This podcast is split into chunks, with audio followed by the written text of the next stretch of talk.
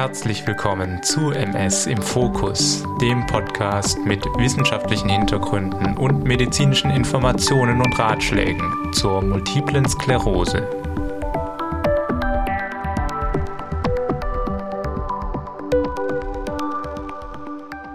Hallo zusammen und herzlich willkommen zu MS im Fokus. Hier bekommt ihr aus erster Hand wichtige und hoffentlich nützliche Hintergrundinformationen zur multiplen Sklerose und allem, was mit der Behandlung, Therapie und dem Monitoring dazugehört. Mein Name ist Dr. Adrian Schumacher und ich bin Arzt mit Schwerpunkt auf dem Gebiet der MS und der Host dieser Sendung. Heute habe ich mal wieder ein spannendes Interviewthema und einen spannenden Interviewgast parat. Wie meine treuen Hörerinnen und Hörer vielleicht mitbekommen haben, bin ich selber großer Liebhaber von neuer Technologie und deswegen liegt mir das heutige Thema nochmal besonders am Herzen. Es geht nämlich heute um den Einsatz von Wearables bei der MS, beziehungsweise allen Technologien, die uns im Alltag vermessen, zum Beispiel unsere Schritte zählen, die Herzrate und so weiter. Das mag für die einen von euch befremdlich klingen und für andere vielleicht ein Segen sein, aber ganz grundsätzlich ist eines klar. Diese Dinge werden im Gesundheitsmonitoring immer wichtiger, gerade auch bei der MS. Und daher freut es mich, dass ich bei diesem wichtigen Zukunftsthema jemanden zum Interview gewonnen habe, der sich mit der Materie auf einem hohen Detaillevel auskennt. Mein heutiger Gast ist Dr. Lars Masanek, Arzt in der Neurologie der Uni Düsseldorf und gleichzeitig Technologist und Programmierer. Durch seine Zeit am Hasso-Plattner-Institut Berlin und im Rahmen einiger Forschungsprojekte macht er sich seit vielen Jahren Gedanken darüber, wie wir digitale Hilfsmittel in der MS-Behandlung besser nutzen können. Lauscht also Lars Einschätzungen darüber, wie man aktuell und in Zukunft die Smartwatches, Smartphone-Sensorik und und und sinnvoll bei der MS einsetzen könnte. Ich wünsche euch viel Spaß dabei. So, dann begrüße ich meinen heutigen Gast. Das ist Lars Masanek aus Düsseldorf. Hallo Lars, toll, dass du wieder beim Podcast dabei bist. Wir hatten dich ja schon mal ganz kurz gefeatured äh, bei der Ecktrims und jetzt freut es mich, dass wir die Zeit gefunden haben und du vor allem dir die Zeit nimmst, um mit mir ausführlicher mal über ein Thema zu sprechen. Und zwar ist es ein Lieblingsthema von uns beiden und du bist aber da wirklich auch involviert in aktiver Forschung. Es geht um Monitoring von MS-Patientinnen und Patienten mittels smarten und wearable Devices.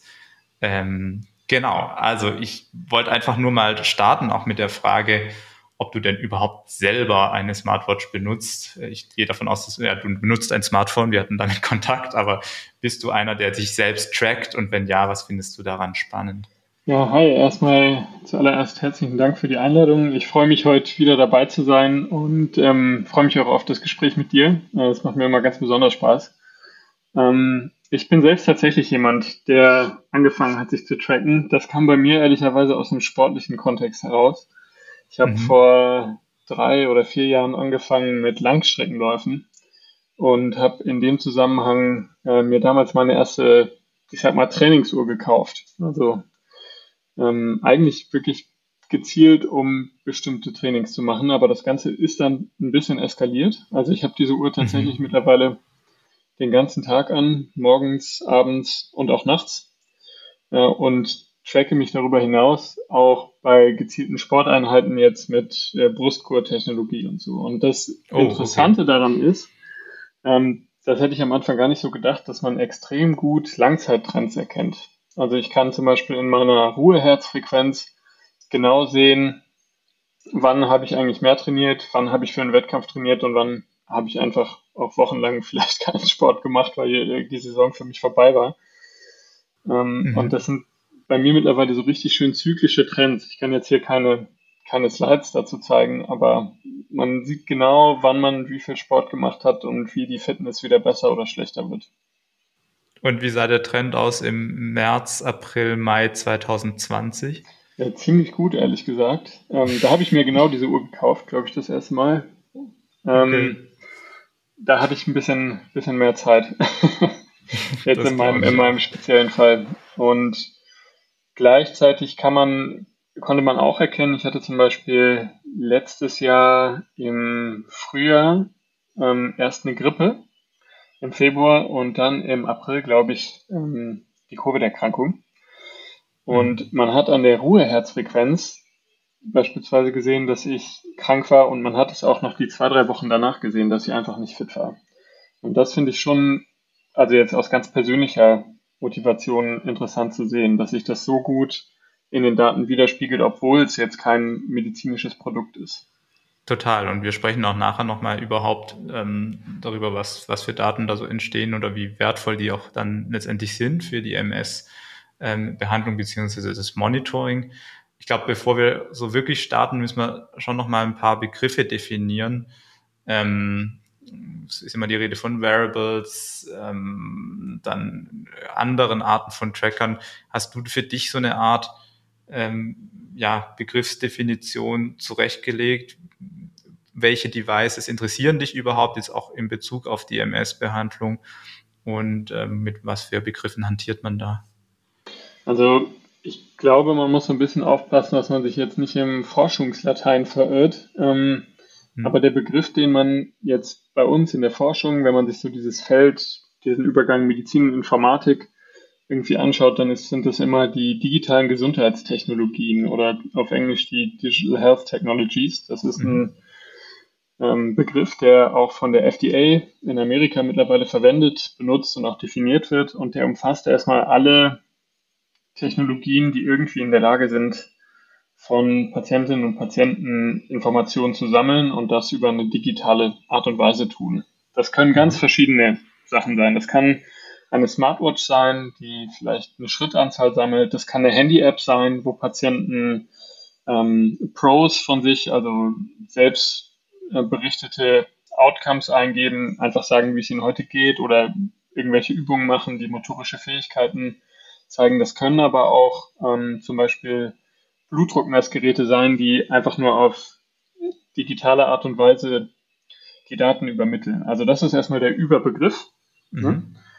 von dem man quasi ausgeht und darunter als Subkategorie würde man dann Wearables finden, also irgendwelche tragbaren kleinen Computer oder Sensorprodukte, die ähm, ja, dazu dienen, Daten aufzuzeichnen. Mhm.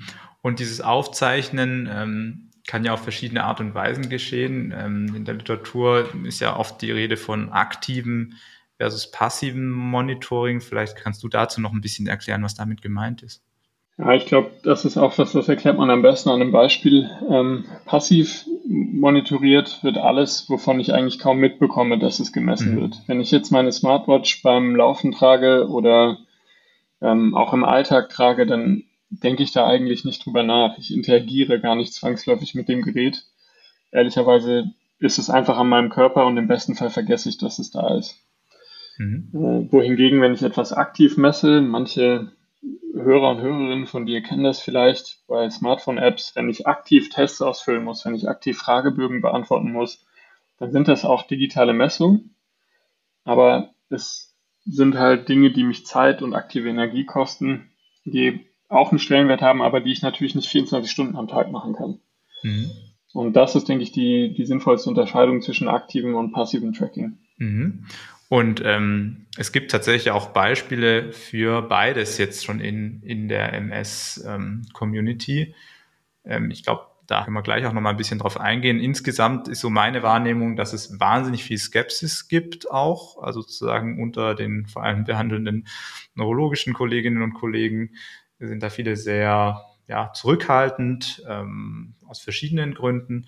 Und auf der anderen Seite gibt es aber auch eine lebendige Industrie und auch gerade seitens der Pharma sehr viel Avancen auf die auf diese Technologien hin, ähm, weil einfach viele darin ein großes Potenzial sehen. Jetzt wollte ich dich fragen, was für ein Potenzial siehst du in diesen Mitteln und was erhoffst du dir davon? Ja, also ich würde mich auf jeden Fall der Fraktion zuschlagen, die sagen, dass da eine Menge Potenzial äh, drinsteckt. Sonst würde ich auch nicht so viel Lebenszeit und Energie ähm, in, in die Erforschung und auch in die, ja, hoffentlich irgendwann noch Weiterentwicklung solcher Produkte stecken. Mhm. Ähm, also ich glaube, die größte Chance vielleicht nicht nur für die MS, aber auch, ist eben ein gutes Monitoring von Langzeittrends. So ähnlich wie ich das eben bei meinen eigenen Daten beschrieben habe, ist es ja doch oft so, dass wenn wir als Ärztinnen und Ärzte uns Patienten ansehen, dass wir ein sehr limitiertes Bild von denen bekommen, da wir die einfach sehr selten sehen. Ne?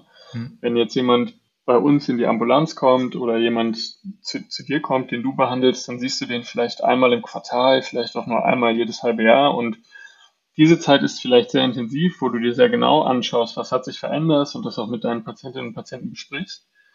Aber eine valide Entwicklung über die Zeit oder auch in den Zeiträumen zwischen den Besuchen, die kann man ja fast gar nicht darstellen. Mhm. Und da ist, glaube ich, einfach ein ganz großes Potenzial, dass ein Monitoring, was langfristig permanent mitläuft, uns einen deutlich besseren Trend gibt und es auch als Ärztinnen und Ärzte eine deutlich bessere Grundlage gibt, um mit Patientinnen und Patienten in Entscheidungen einzusteigen. Mhm. Ähm, ich glaube, das ist so das, was die meisten ja, Kolleginnen und Kollegen, die sich dafür begeistern können, erstmal sehen. Ich glaube, es gibt dann aus Forschungsperspektive auch noch weitere interessante Punkte, die man zumindest mal erwähnen sollte. Und zwar ist es einerseits die Frage, welche Messung, die wir denn aktuell machen, ähm, hat überhaupt welchen Stellenwert und an welchen Punkten können solche digitalen Messungen diese vielleicht auch ersetzen. Mhm. Da kommen wir vielleicht irgendwann dahin, dass die Messinstrumente, die wir aktuell im Alltag messen äh, oder auch in der klinischen Praxis messen, dass die vielleicht durch solche digitalen Messinstrumente auch wirklich leitliniengerecht eines Tages ergänzt werden können? Können wir wirklich vielleicht Krankheitsverläufe über so eine langfristige Beobachtung sogar besser abschätzen, als wir das jetzt können? Und Beobachtung von was? Kannst du vielleicht so ein paar Beispiele geben? Was sind die Dinge, die uns interessieren? Also bei der MS natürlich vorrangig äh, sicherlich Motorik. Ne? Inwiefern bewegen sich Patienten im Alltag? Wie entwickelt sich vielleicht auch die Feinmotorik?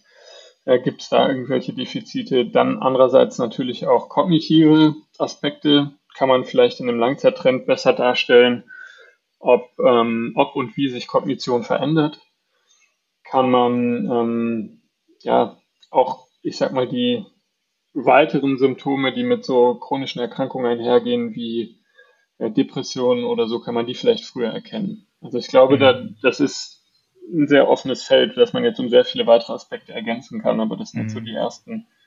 Und jedes Feld in sich ist ja auch relativ groß. Ne? Also Motorik umfasst ja super viel und ähm, du hast ja eben gerade schon erwähnt, es gibt so Tests, die ja auch nicht mal überall, aber so typische klinische Tests, die in vielen MS-Ambulanzen im Einsatz sind. Und das ist sowas wie zum Beispiel dieser Time 25 Foot Walk Test, also wo man eine bestimmte Distanz ähm, äh, gehen muss und dann einfach die Zeit gestoppt wird. Früher hat man ja. Äh, Menschen ein paar Minuten lang gehen lassen, fünf Minuten, sechs Minuten. Gibt auch sehr viele Tests und das macht es dann auch so ein bisschen schwierig, dass man eben gar nicht ähm, weiß, ja, was ist jetzt der Test, den die Kollegen dort verwendet haben oder ähm, also sehr heterogen das Feld. Und die Hoffnung wäre ja auch so ein bisschen, dass man durch gutes passives Monitoring da auf Dauer auch eigentlich sich besser versteht mit anderen behandelnden Kollegen in der Hinsicht, ja, wie, wie, wie ist der Funktionsstatus von Leuten? Das, das würde ich auch so sehen. Ich glaube, man kann das sogar, vielleicht sogar noch genauer sagen. Die, du hast gerade diesen Test genannt, wo man eben diesen 25-Foot-Work-Test, wo man Patienten eine definierte Strecke gehen lässt und die, die Zeit stoppt. Ähm, jetzt ist es aber ja total unterschiedlich oder auch abhängig davon, wie viel der Patient oder die Patientin vielleicht an dem Tag schon gegangen ist. Mhm. Ähm, das ist was, das habe ich mich zum Beispiel mal gefragt. Unser, unser Chef hat das irgendwann mal auf einem, ja, in einem Vortrag gezeigt. In Düsseldorf hat sich zum Beispiel der Parkplatz verändert, wo Patienten parken. Ähm, ich glaube, letztes oder vorletztes Jahr. Mhm.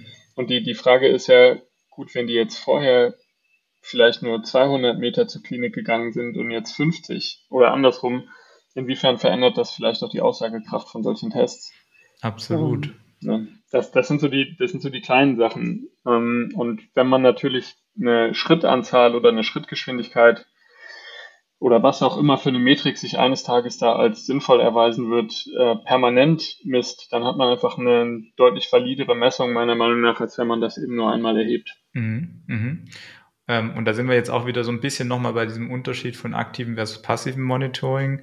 Du hast jetzt ein Beispiel gebracht, das wäre jetzt wieder aktives Monitoring, oder? Also ich werde aufgefordert, einen bestimmten mhm. Test erstmal zu machen und das findet dann so ein bisschen mehr unter kontrollierten Bedingungen statt. Das heißt, ich bin als Patient da jetzt drauf geprimed, dass ich mir die Zeit nehme, das zu machen und mache es dann auch wirklich. Und ähm, dadurch ist eine gewisse Kontrolle da, wenn ich jetzt sozusagen dieses passive Monitoring immer mitlaufen lasse.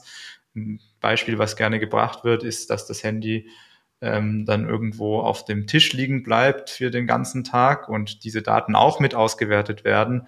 Das scheint mir auch ein großer Nachteil zu sein. Gibt es da aus deiner Sicht noch irgendwie andere Dinge oder äh, wie siehst du das? Nee, das, das muss man schon kritisch sehen. Und da muss man, muss man auch ehrlich sein, dass das eben nicht so einfach ist, dass man sagen kann, okay, ich werte jetzt die Schrittdaten von dem iPhone oder dem Android-Phone oder was auch immer von dem Patienten aus, ähm, weil eben solche Fehlerquellen überall schlummern, ne? vor allen Dingen im Alltag und nicht unter kontrollierten Studienbedingungen. Ähm, aber ich glaube, dass auch die Community, zumindest in der Forschung, da sehr dahinter ist, Richtlinien dafür zu entwickeln. Also wenn man heute eine Studie publizieren möchte mit Smartwatch-Daten oder Handydaten, dann ist eine Frage, die wahrscheinlich immer gestellt wird, ja, wie viel Prozent der Zeit hatte denn der Patient oder die Patientin das Gerät überhaupt am Körper? Haben Sie das auch gemessen? Mhm. Äh, und haben Sie vielleicht Tage, wo es vergessen wurde zu tragen, ausgeschlossen oder nicht? Und das ist was, das muss man in seinen Algorithmen äh, auf jeden Fall berücksichtigen ne? und auch von vornherein planen, das zu messen. Also ich kann vielleicht auch aus, aus eigener Erfahrung reden. Wir haben jetzt die ersten Proof-of-Concept-Studien laufen, wo wir ähm, zum Beispiel mit Smartwatches selber Patienten begleiten. Und mhm. das ist was, das werten wir jetzt jede Woche aus, ne? um auch zu gucken, gibt es Patienten, die vielleicht und Patientinnen, die vielleicht mit den Geräten Probleme haben oder wo es nicht so klappt. Super, ja. Aber das sind natürlich Studiensettings, wo man, wo man das hat. Mhm. Im, Im Alltag muss das irgendwie automatisch geschehen, weil das kann man natürlich nicht von einem ärztlichen Kollegen oder einer Kollegin mhm. verlangen, das irgendwie auch noch nachzuhalten. Absolut. Und ich habe jetzt auch gerade eher so den Teufelsadvokat gegeben, weil ich glaube, gerade für solche Sachen gibt es natürlich technische Lösungen in Zukunft um ähm, solche Probleme wie eben das Liegenlassen des, des Geräts in den Griff zu bekommen und also rauszurechnen. Also mhm. da ähm, ist es eigentlich auch immer eher die Stimme von den Skeptikern, die solche banalen Beispiele hervorbringt, um zu sagen, das ist alles nichts wert. Ähm, kannst du uns mal ähm, ein paar sozusagen Lieblingsbeispiele nennen von der bisher stattgefundenen Forschung? Ähm, was, was, mhm was kann man bisher in der Hinsicht im MS-Feld? also es gibt, es gibt auf jeden Fall einiges an Forschung, was in den letzten Jahren jetzt gerade herausgekommen ist, auch zu verschiedenen Applikationen. Äh, viele kleine Startups, die auch zum Teil Paper zu ihrer Forschung veröffentlichen. Ich glaube, da kann ich jeden nur ermutigen, grundsätzlich mal sich damit auseinanderzusetzen. Ähm, ich glaube, ganz grundsätzlich würde ich hervorheben, dass es bereits Paper gibt, die auch hochrangig publiziert sind, zum Beispiel von Kolleginnen äh, und Kollegen aus Kalifornien, die eben gezeigt haben, dass ein kontinuierliches, ähm, eine Schrittmessung in Patienten mit multipler Sklerose durchaus geeignet ist, um, äh, sage ich mal, früh zu warnen, falls eine Verschlechterung des Gesundheitszustands äh, ja, sich ereignet also, dass die, wenn die, wir haben damals gezeigt, dass wenn die Schritte äh, sich verringern über eine gewisse, über einen gewissen Zeitraum, dass eben auch die Progression oder ein Schub der Erkrankung in der Regel oft sogar kurz danach detektiert wird. Mhm. Ne? Also das ist einfach eine ganz grundsätzliche Arbeit von der Valerie Block aus San Diego, wo eben gezeigt wurde, dass ganz grundsätzlich auf einer sehr basalen Ebene das schon mal geeignet ist, um ein Assessment zu erbringen. Ähm, ich glaube, was jetzt ganz konkrete andere Beispiele angeht, was ich total spannend finde, ist auch die Nutzung von Alltagsdaten, also von Daten, die wir ohnehin erfassen. Also es gibt natürlich jetzt schon eine Menge Menschen, die, wie ich, auch die ihre Gesundheitsdaten selbst über eine Smartwatch tracken, aber es gibt eben Daten, die fallen bei fast jedem von uns mittlerweile an. Also deutlich mhm. über 90 Prozent der Personen in Deutschland haben ein Smartphone es gibt auch irgendwo ein Paper, die das bei MS-Patienten sich angeschaut haben. Es sind auf jeden Fall nicht weniger. Und die Daten, die bei uns allen anfangen, sind zum Beispiel ganz einfache Benutzungsmuster unserer Smartphone-Tastaturen. Das finde ich ein ganz interessantes Konzept, was auch von einem Startup aus den Niederlanden aufgegriffen und jetzt auch veröffentlicht wurde, die darüber beispielsweise ähm, die Feinmotorik tracken. Weil nicht die Art und also ich, die, die tracken nicht, was man schreibt. Ja, das macht mhm. Apple oder Android auch nicht, aber sowohl Apple wie auch Android wie auch eben dieses Startup können tracken, wie benutze ich die Tastatur, wie schnell tippe ich und wie verändert sich das über die Zeit. Und das finde ich total spannend, weil das sind wiederum Daten, ähm, da ist es relativ schwierig, langfristig einen Bias reinzukriegen. Es gibt sicherlich Tage, wo man da mal schlechter ist. Ich habe das selber auch ausprobiert und ähm, natürlich hat man Tage, wenn man, sei es jetzt auf dem Oktoberfest ist oder vielleicht im Urlaub ist und äh, entspannt ist, wo man ein bisschen anders tippt. Das sieht man dann im Nachhinein in den Daten auch sehr deutlich. Mhm. Da kriegt man dann ein Feinmotorikdefizit angedichtet. Äh, aber langfristig hat man diesen Bias eher nicht. Ähm, langfristig tippen wir extrem konstant, wenn wir jetzt nicht gerade ein neues Smartphone bekommen, wo wir uns wieder eingewöhnen müssen und mhm da sieht man sehr schnell und sehr feingliedrig Veränderungen in der Handfeinmotorik, wie wir die ja sonst auch in der Klinik zum Beispiel mit dem Nine-Hole-Pack-Test abbilden. Ähm, das finde ich ein ganz, ganz spannendes Konzept. Und mhm. ich glaube, mhm. das ist nur eins von vielen. Also es gibt in anderen Erkrankungen, gerade in psychiatrischen Erkrankungen, ja auch total viele Daten schon zu, ähm, wie sich Erkrankungsaktivität vorhersagen lässt aus Bewegungsdaten. Also zum Beispiel bei Depressionen, wenn Patienten und Patientinnen sich nicht, sage ich mal, aus ihren eigenen vier Wänden rausbewegen, dann könnte das Hinweis darauf sein, dass, ähm, dass es denen mhm. wieder schlechter geht. Und das sind auch Daten, die, ob, ob wir wollen oder nicht, wir müssen es einfach klar machen, die erfassen wir längst mit dem Handy. Ja, also Apple oder Google haben die von uns. Dann muss man sich fragen, okay, macht es nicht vielleicht mehr Sinn, diese Daten dann auch mhm. zusätzlich noch einem medizinischen Zweck zuzuführen? Ich will jetzt gar nicht die Diskussion aufmachen, sollte man diese Daten von sich sammeln oder nicht, aber die Realität ist, dass äh, wir die alle längst sammeln. Und dass es meiner Meinung nach etwas ist, diese ganzen alltäglichen Daten für die Medizin nutzbar zu machen, da steckt ein riesiges Potenzial drin. Ja, wahnsinnig spannend finde ich auch.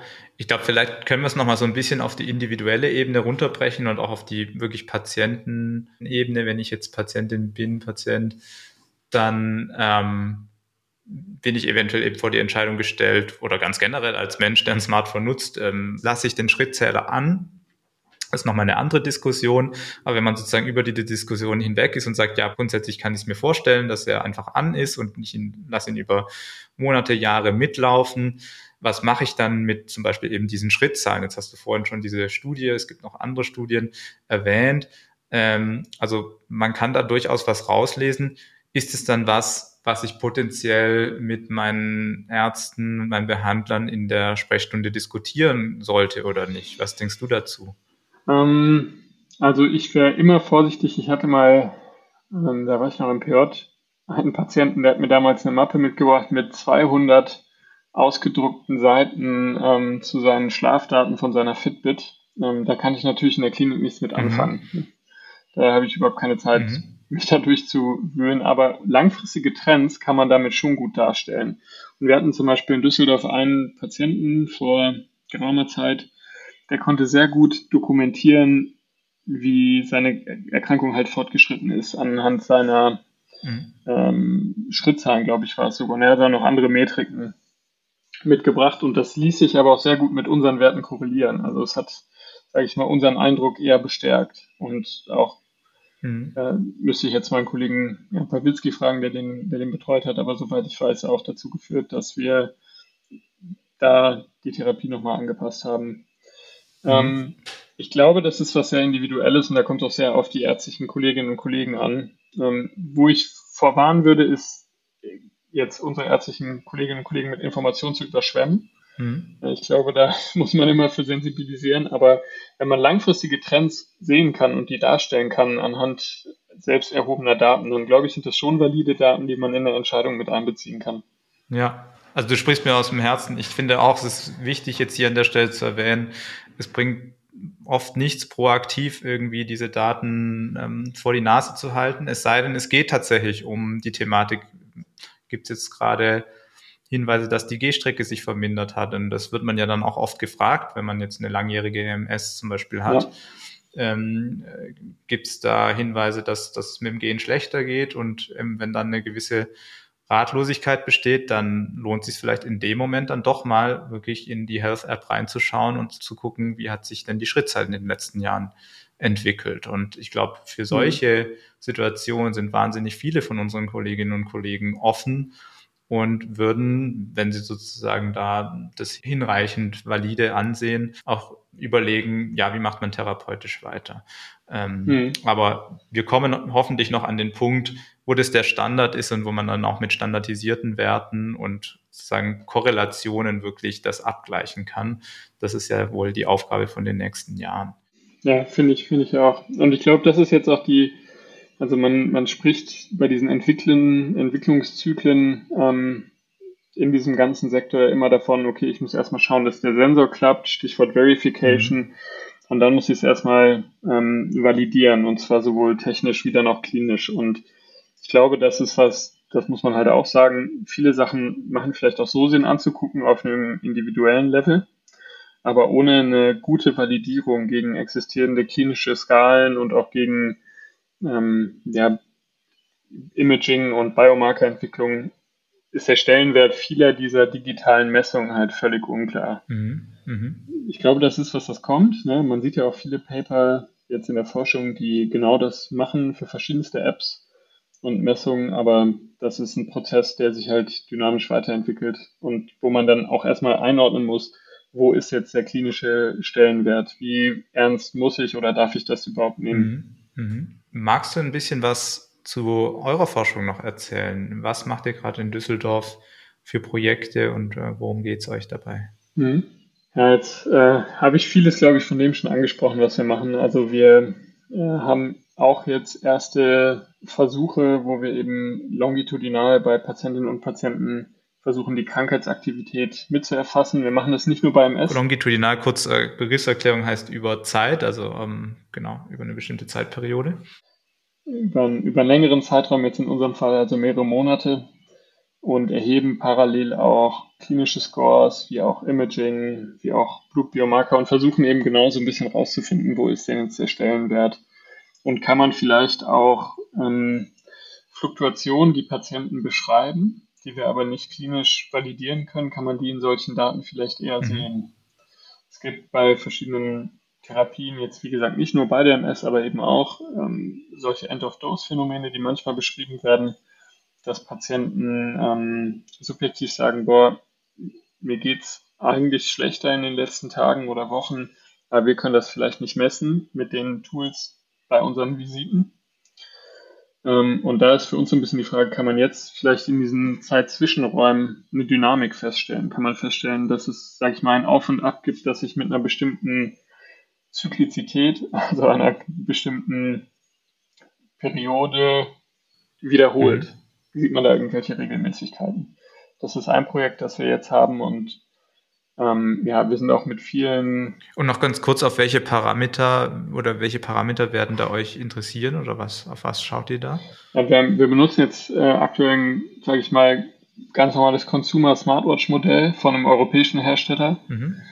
ähm, auch aus Datenschutzgründen und schauen uns da erstmal diese Standardparameter an? Gibt es Möglichkeiten, das über die Schrittzahl zu machen? Gibt es Möglichkeiten, sich den Schlaf anzuschauen? Hat der Schlaf irgendeinen Stellenwert bei dem, was wir uns angucken? Ähm, gibt es Hinweise darauf, dass man vielleicht im autonomen Nervensystem über eine Ruheherzfrequenz oder sowas ähm, solche regelmäßigen Muster feststellen kann, die einem sonst verborgen bleiben. Mhm. Und dann natürlich in einem zweiten Schritt, das machen wir noch nicht, aber das wäre äh, sicherlich dann im Laufe, also sobald wir halt mehr Daten haben, die Idee, das mit den bestehenden Parametern auch zu korrelieren und zu schauen, was ist eigentlich aussagekräftig und was nicht. Ja. Sehr cool. Und ähm, kann man da noch mitmachen als Patient äh, oder wie, wie rekrutiert ihr da die Menschen? Äh, wir rekrutieren aktuell lokal. Also mhm. wenn man jetzt hier bei uns an der MS-Ambulanz angebunden ist in Düsseldorf, äh, sprechen Sie uns gerne an. Mhm. Ähm, ansonsten ist es so, dass wir in Zukunft, da kann ich jetzt aber noch nicht sagen, wann das so ist, auch die Chance natürlich sehen, gerade mit so digitalen Projekten ähm, eine gewisse Inter, also eine Verbindung auch zu niedergelassenen Neurologen aufzubauen. Ich meine, sonst Forschung, man kann jetzt nicht mal eben ein MRT in der Neurologiepraxis zusätzlich laufen lassen, das ist schwierig. Mhm. Aber äh, so digitale Messungen, die lassen sich extrem gut auch dezentralisieren, äh, weg vom Universitätsklinikum mhm. organisieren. Mhm. Das ist auf jeden Fall was, wo, wo wir eine Riesenchance sehen, auch in Zukunft andere Interessierte mit ins Forschungsboot zu holen, wenn ich das mal so sagen darf. Mhm. Ähm, mhm. mein, mein Traum wäre, äh, es gibt zum Beispiel vom Robert Koch Institut ja auch die Datenspende-App äh, für Covid. Das gab es, glaube ich, letztes Jahr in Deutschland, wo dann Patienten oder vorletztes Jahr, wo Patientinnen und Patienten einfach auf freiwilliger Basis ihre Fitbit und Apple Watch Daten spenden konnten und noch ein paar Fragebögen dazu ausfüllen konnten. Das ist gar nicht so einfach, das in Deutschland umzusetzen. Ähm, aber das wäre sicher was, wo ich glaube, wenn man da in Deutschland vielleicht nicht nur für die MS, ne, sondern einfach auf einem sehr großen, breiten Fundament das möglich machen würde für Patientinnen und Forschende auf beiden Seiten überhaupt. Da würde ich ein Riesenpotenzial sehen. Ja, genau. Also ähm, da muss man sagen, gab es ja auch schon eine gewisse, einen interessanten Ansatz von äh, den Kollegen, die Floodlight entwickelt haben, mm, als sozusagen offenes Forschungsprojekt, mhm. äh, wo eine App von einer Pharmafirma versucht hat, verschiedene Funktionen zu monitorieren, im Sinne von vor allem aktiven Tests, muss man sagen.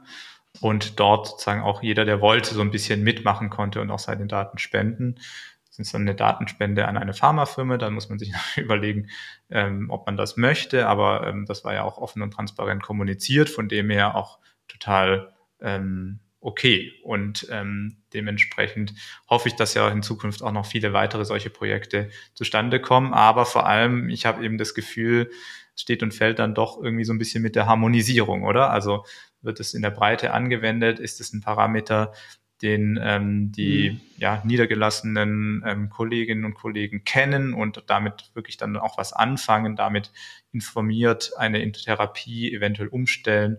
Oder ist es was, was man ja noch irgendein weiterer Parameter, der niemand wirklich interessiert? Ja, auf jeden Fall. Ich, ich glaube, dass man jetzt heute eine Therapieumstellung nur aufgrund von Wearable oder App-Daten machen würde, mhm. davon sind wir auch zu Recht äh, noch entfernt. Ähm, dafür ist einfach der, wie gesagt, der Stellenwert noch nicht geklärt und auch die, ja, diese Metriken nicht harmonisiert genug, auch nicht einheitlich genug. Ähm, und da weiß ich auch gar nicht, ob das so einfach ist, das zu, zu erreichen, ne? weil wenn jede App auf einmal dasselbe messen müsste, weil äh, wir das als medizinische Community so fordern, dann verlieren die natürlich auch etwas ihren mhm. ja, Stellenwert als, einzelne, als einzelnes Produkt. Wenn ich jetzt allen MS-Apps da draußen sage, so, hört mal auf, alles zu messen, was ihr messt und messt nur noch dieselben drei Parameter, dann müssen die sich natürlich zu Recht die Frage stellen, warum gibt es dann zehn verschiedene. Absolut.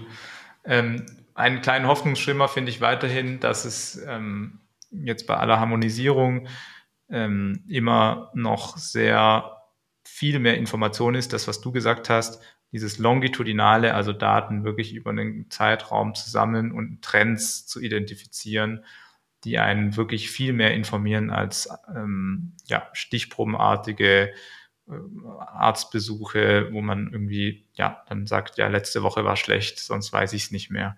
Ähm, also ich glaube, hier haben wir sehr viel Potenzial, was wir ausschöpfen können in den nächsten Jahren, ähm, weil wir die Daten und die Informationen zuvor nicht hatten. Mhm. Genau. Ja, ich glaube, wir sind soweit am, am Ende angekommen, Lars. Ich, ich danke dir wirklich, dass du ähm, dir die Zeit genommen hast und ähm, auch über eure Sachen ähm, geredet hast. Ich werde auch ähm, für die Interessierten nochmal ähm, eure Ambulanz ähm, in den Show Notes verlinken. Ähm, hatte ja auch dein Chef Sven Meuth auch schon mal hier ähm, an der Stelle erwähnt. Und er hat nicht gesagt, dass ihr keine neuen Patienten mehr nehmt, von dem her, falls jemand interessiert ist, auch mal an sowas jetzt nochmal speziell teilzunehmen und in der Nähe wohnt, ähm, kann man sich eben dann hoffentlich bei euch melden. Super. Ähm, dann hoffe ich aber auch, dass es nicht das letzte Mal war. Es gibt noch viele andere spannende Digitalthemen, wo du ähm, sehr gut zu Bescheid weißt. Und ähm, da hoffe ich, dass wir dann an anderer Stelle auch nochmal drüber reden können.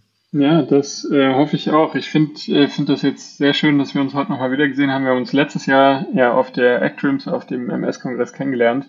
Ähm, witzigerweise auch bei einem Treffen zu digitalen Biomarkern in ja. der MS. Das ist halt sehr, sehr äh, runde Sache, dass wir uns jetzt zu diesem Thema wieder treffen. Und noch viele weitere Male. Genau. Danke dir für die Einladung und an alle äh, Hörerinnen und Hörer. Digitale Sachen sind sehr sehr einfach, da mitzumachen. Machen Sie mit, äh, schauen sich das alles an. Da kann man sich super einbringen, ist viel einfacher als in, in andere Forschungsthemen. So, meine lieben Hörerinnen und Hörer, das war's für heute mit unserer Interviewfolge von MS im Fokus. Ich danke euch für eure treue Hörerschaft. Habt ihr Fragen zum Podcast, dann zögert nicht, mir an info@mspodcast.de zu schreiben. Ich wünsche euch ansonsten viel Energie und Stabilität und freue mich, wenn wir wieder für ein tiefgehendes Verständnis und eine starke Bewältigung die MS in den Fokus nehmen werden. Tschüss und bis dann.